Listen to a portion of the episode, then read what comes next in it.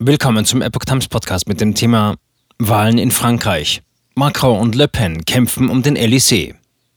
Ein Artikel von Epoch Times vom 11. April 2022. Mehr EU oder mehr Nationalismus? Nach dem Einzug von Emmanuel Macron und Marine Le Pen in die Stichwahl für das Präsidentenamt werden Frankreichs Wähler Europas Zukunft entscheidend beeinflussen. Frankreich steht nach dem Erfolg des liberalen Emmanuel Macron und der rechtsgerichteten Marine Le Pen in der ersten Runde der Präsidentschaftswahl vor einer Richtungsentscheidung.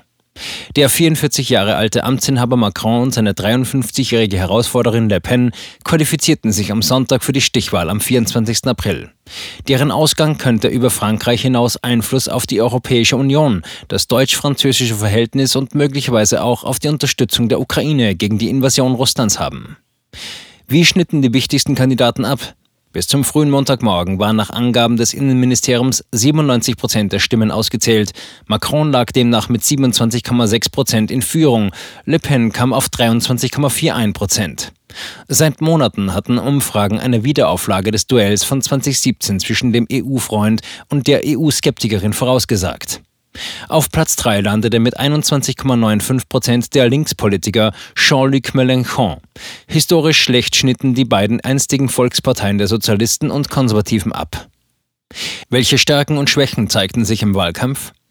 Amtsinhaber Macron profitierte Kommentatoren zufolge von der Schwäche der meisten anderen Kandidaten. Im Ukraine-Krieg profilierte der 44-Jährige sich auf internationaler Bühne als Krisenmanager. Der Wunsch vieler Franzosen nach Stabilität in schwierigen Zeiten kam ihm dabei vermutlich zusätzlich zugute. Zudem kann er aus seiner ersten Amtszeit solide Erfolge am Arbeitsmarkt vorweisen. Die französische Wirtschaft startete nach der Corona-Krise durch. Negativ ausgewirkt haben dürfte sich Macrons später Einstieg in den Wahlkampf sowie sein Ruf als arroganter Einzelgänger. Le Pen wiederum setzte auf Volksnähe und absolvierte anders als Macron zahlreiche Wahlkampfauftritte und Marktbesuche. Die 53-Jährige rückte Kaufkraft und Lebenshaltungskosten ins Zentrum ihres Wahlkampfes. Sie präsentierte sich als Fürsprecherin jener Franzosen, denen steigende Preise besonders zusetzen. In die Karten spielte ihr wohl auch die Kandidatur des rechten Publizisten Eric Samour, der sie mit seiner radikalen Rhetorik übertrumpfte. Seit dem Beginn des Kriegs in der Ukraine macht Le Pen ihre frühe offene Bewunderung für Staatschef Wladimir Putin zu schaffen. Was bedeutet das Wahlergebnis für die EU und für Deutschland?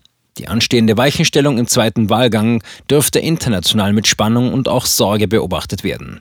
Sollte Le Pen gewinnen, wäre das für die EU nach dem Brexit und dem Wahlerfolg Donald Trumps 2016 in den USA eine weitere Überraschung. Während Macron überzeugter Pro-Europäer ist und für eine Vertiefung der Union eintritt, steht Le Pen für eine nationalistische Politik des Frankreich First. Sie könnte ihr Land zum Bremser wichtiger Reformvorhaben der EU machen.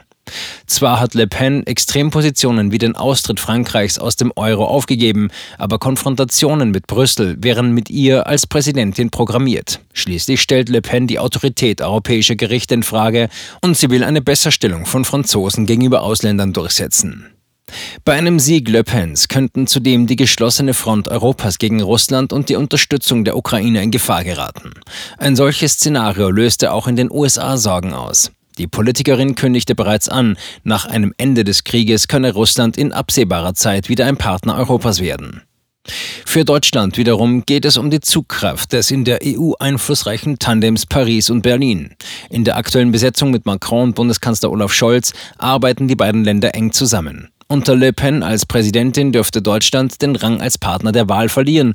Frankreich würde sich wohl eher dem Lager der Euroskeptiker wie Ungarn und Polen zuwenden. Wie stehen die Chancen für Macron und für Le Pen? Beim Duell Macron-Le Pen von 2017 schlug die Liberale die Rechte noch sehr deutlich mit rund zwei Dritteln der Stimmen. Umfragen sagen diesmal ein deutlich knapperes Ergebnis voraus. Zudem gilt, in Frankreich gewann in der Vergangenheit immer wieder mal auch ein Kandidat im zweiten Durchgang, der in der ersten Runde noch auf Platz zwei lag.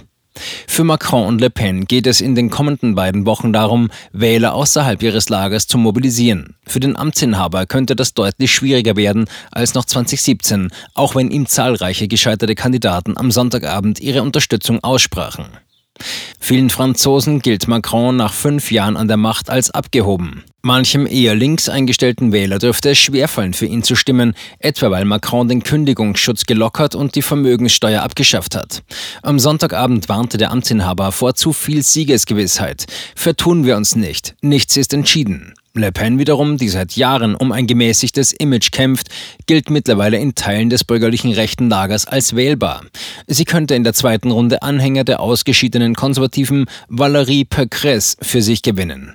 Der rechte Publizist Samour rief seine Anhänger auf, für Le Pen zu stimmen. Aus dem Mitte-Links-Lager kann sie kaum auf Stimmen hoffen. Ihr würde es aber helfen, wenn frustrierte Linke der Wahl einfach fernblieben und so Le Pens Stimmenanteil in die Höhe trieben.